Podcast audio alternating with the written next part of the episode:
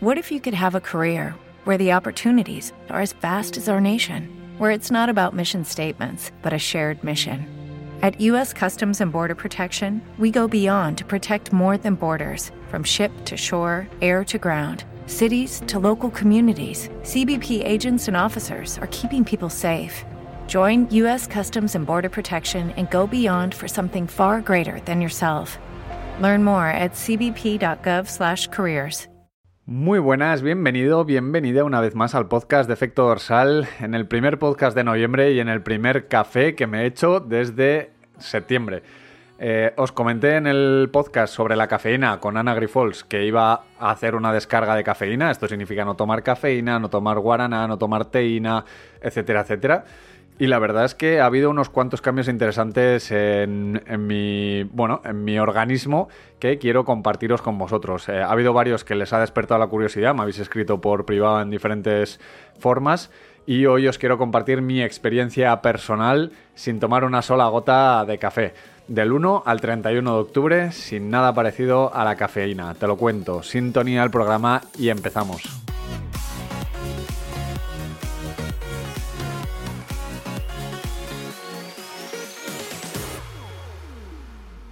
Bueno, ¿qué es esto de la descarga de cafeína? ¿Por qué viene todo este, todo este tema de la descarga de cafeína y demás? Si te estás preguntando este tipo de cosas, es que no has escuchado la entrevista que hicimos con Ana Grifols hace aproximadamente un mes, bueno, cinco semanas. Te recomiendo que antes de seguir este episodio te pases por ahí, lo escuches y veas pues cómo afecta la cafeína ¿no? Eh, a tu organismo y las diferentes adaptaciones que te puede dar, ¿no? En este caso yo quiero compartir mi experiencia personal de haberlo dejado y si no entiendes por qué estoy haciendo esta descarga o por qué he hecho esta descarga de cafeína durante un mes, te recomiendo que primero escuches ese programa, que ya te digo que es uno de los más escuchados hasta el día de hoy, de por lo menos del último, contando la cuarta y quinta temporada, el último año. Dicho esto, eh, lo que quiero compartir hoy es simplemente pues, una experiencia personal eh, de, primera persona, vamos, cómo me afecta a mí la cafeína, ¿vale? No quiere decir que esto vaya a ser a todo el mundo igual ni nada por el estilo. Eh, como decía, pues después de la entrevista de, Ana, eh, me picó bastante la curiosidad si realmente eh, estaba ya generando cierta tolerancia a la cafeína, si realmente estaba, entre comillas, abusando de la cafeína, ¿no? Sobre todo a nivel competición e incluso pues para esas salidas de fin de semana, que como son a primera hora, solía tomar el Tailwind, que es eh, los carbohidratos que uso yo, eh, con cafeína, ¿no? En la versión que tiene cafeína.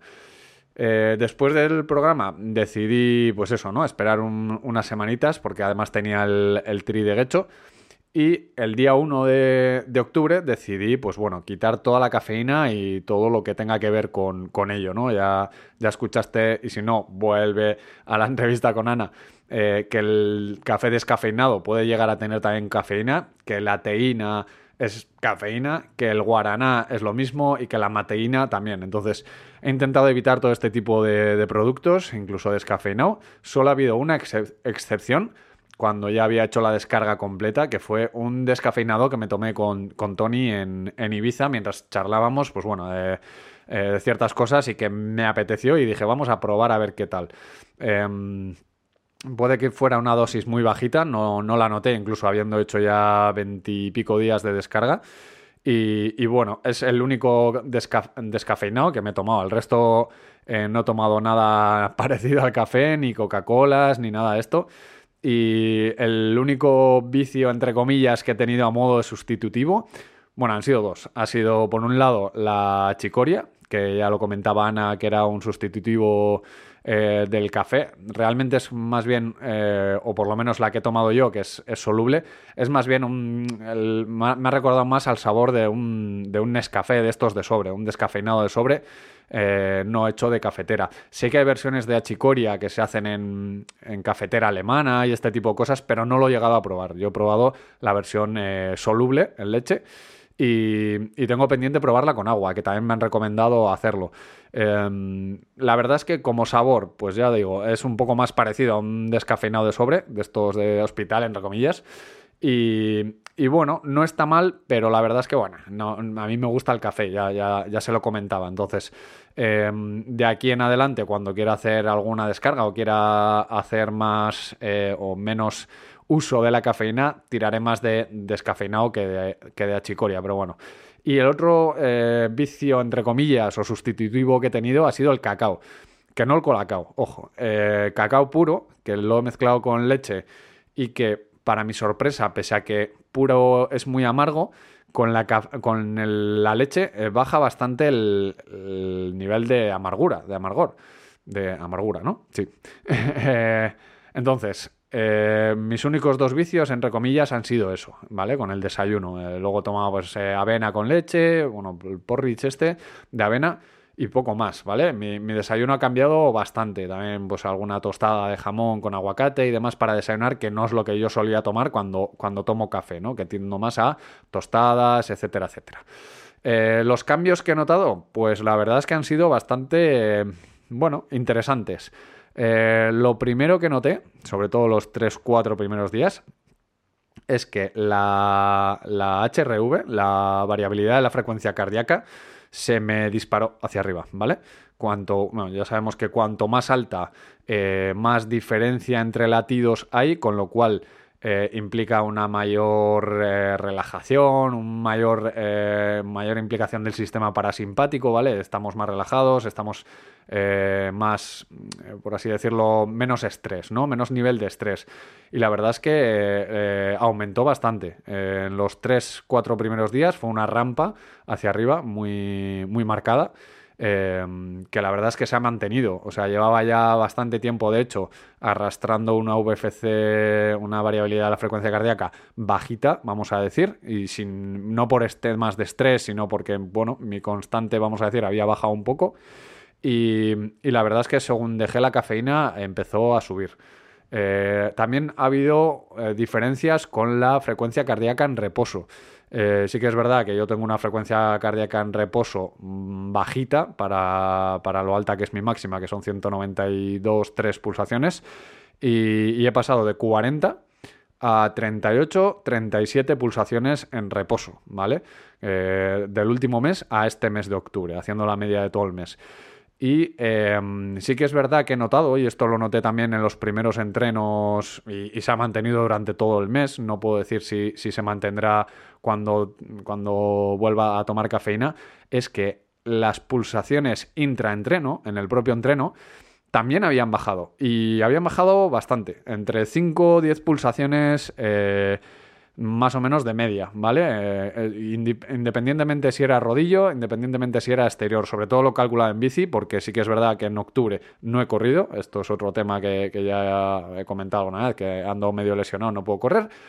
Eh, estoy ya empezando a volver a correr, pero no he podido grabar, digamos, ninguna actividad corriendo. Pero sí que es verdad que en, bici, tanto en exterior como en, como en interior, la correlación de vatios y frecuencia cardíaca, una diferencia de casi 10 pulsaciones menos mm, a ritmos, vamos a decir, de resistencia y de tempo. Una vez me acercaba ya al umbral, pues bueno, esa diferencia iba bajando un poquito, pero sí que es verdad que por lo general iba bastante de más bajo de pulso, ¿vale? Lo cual me ha resultado curioso. Eh, las recuperaciones eran normal, eh, vamos a decir, o sea, el ratio de recuperación era prácticamente el mismo, pero sí que es verdad que la, que la frecuencia cardíaca por lo general era más baja, ¿vale? Eh, esto es algo que se ha mantenido todo el mes, no, no, es algo que, haya, que haya sido al principio y demás. Entonces, esto, bueno, deja claro que al final la, la frecuencia cardíaca es muy variable en cuanto al estrés, en cuanto a la temperatura y en cuanto a la cafeína, obviamente, ¿vale? Por lo menos en mi caso, repito, esto es algo personal. ¿eh? Em, y luego, em, una duda que me habéis preguntado muchos ha sido el tema de las jaquecas y demás a la hora de dejarlo. Sí que es verdad que yo venía a tomar simplemente un café con leche por las mañanas, no, no, era, no era algo muy exagerado lo que estaba tomando últimamente, que ha habido temporadas en las que he tomado pues tres eh, cafés igual a lo largo del día. En este caso no era así. Pero bueno, eh, sí que es verdad que no he tenido jaquecas, no he tenido nada de esto, ¿vale? Sí que es verdad también, a decir, no, no, todos son ventajas, em, que me he notado, eh, sobre todo al principio, bueno, cansadillo, ¿vale? Que me, costaba arrancar al día. Em, hoy digamos que es viernes, empecé a tomar cafeína otra vez el día 1 y he notado la diferencia por las mañanas, ¿vale? Y también he notado que, al principio, esto sobre todo al principio, que me costaba un poquito más arrancar y me costaba bastante centrarme. No lo puedo decir si fue por la cafeína o no, pero me sentaba en el ordenador a hacer planificaciones y demás y me costaba un poquito más ponerme, digamos, en el tema, ¿no? Eh, enfocarme. Me llevaba más tiempo hacer las planificaciones, revisar y demás. Em, pero sí que es verdad que esto, tanto el tema de arrancar por la mañana como el tema de estar focus, de estar centrado, eh, a partir del día 10 o una cosa así ya más o menos se estabilizó. Me notaba un poco más que, me costaba un poco más arrancar a las mañanas sin la cafeína, pero sí que podía estar centrado, eh, hacía todo bastante eficiente en el ordenador y demás, ¿vale? igual que eh, intraentreno tampoco he tenido problemas de pues, hacer entrenos exigentes de rodillo o, cosas de estas, incluso por la mañana, aunque no tuviese cafeína en el organismo, ¿vale? Esto sí que es verdad. Em, lo que sí que he notado es que, bueno, que estas, este, estos tres días que llevo tomando cafeína, pues eh, voy más enchufado, vamos a decir. O sea, me cuesta, voy más acelerado en general. También incluso me cuesta un poquito más relajarme ahora, ¿no? Eh, pero bueno, eh, de momento es pronto para decir si, si, es por eso o por otros temas que al final ah, me voy a ir esta semana también a Canarias y demás. Y pues bueno, tengo, voy un poco con el gancho para organizar todo el viaje y, y demás. Pero bueno, esta es mi experiencia de un mes sin cafeína y repito, es algo personal, no tiene por qué aplicarse a todo el mundo, pero bueno, para los que estabais más o menos interesados en hacer una descarga, mm, decir que ha sido menos grave de lo que parecía y mi cuerpo pues ahora mismo responde bastante bien a la cafeína. No, no pretendo hacerlo de normal, no pretendo dejar el café tampoco, pero sí que eh, voy a probar a hacer diferentes experimentos de jugar con la cafeína, a quitar o meter más cafeína durante los entrenos, etcétera, etcétera, para ver cómo respondo, pero sobre todo ahora que sé cuánto me afecta o cómo me afecta la cafeína. Dicho esto, no me quiero alargar mucho más. Em, la semana que viene viene otro podcast, creo que es bastante interesante. Eh, así que nada, eh, no me voy a alargar mucho más. Eh, como siempre, dejo toda la info en la descripción, dejo el, episodio con Ana también linkado por si has llegado hasta aquí y no me has hecho caso y no has escuchado la entrevista. Así que todo lo que necesites lo tendrás en la descripción de este episodio. Dicho esto, nos escuchamos la semana que viene y como siempre, salud y kilómetros.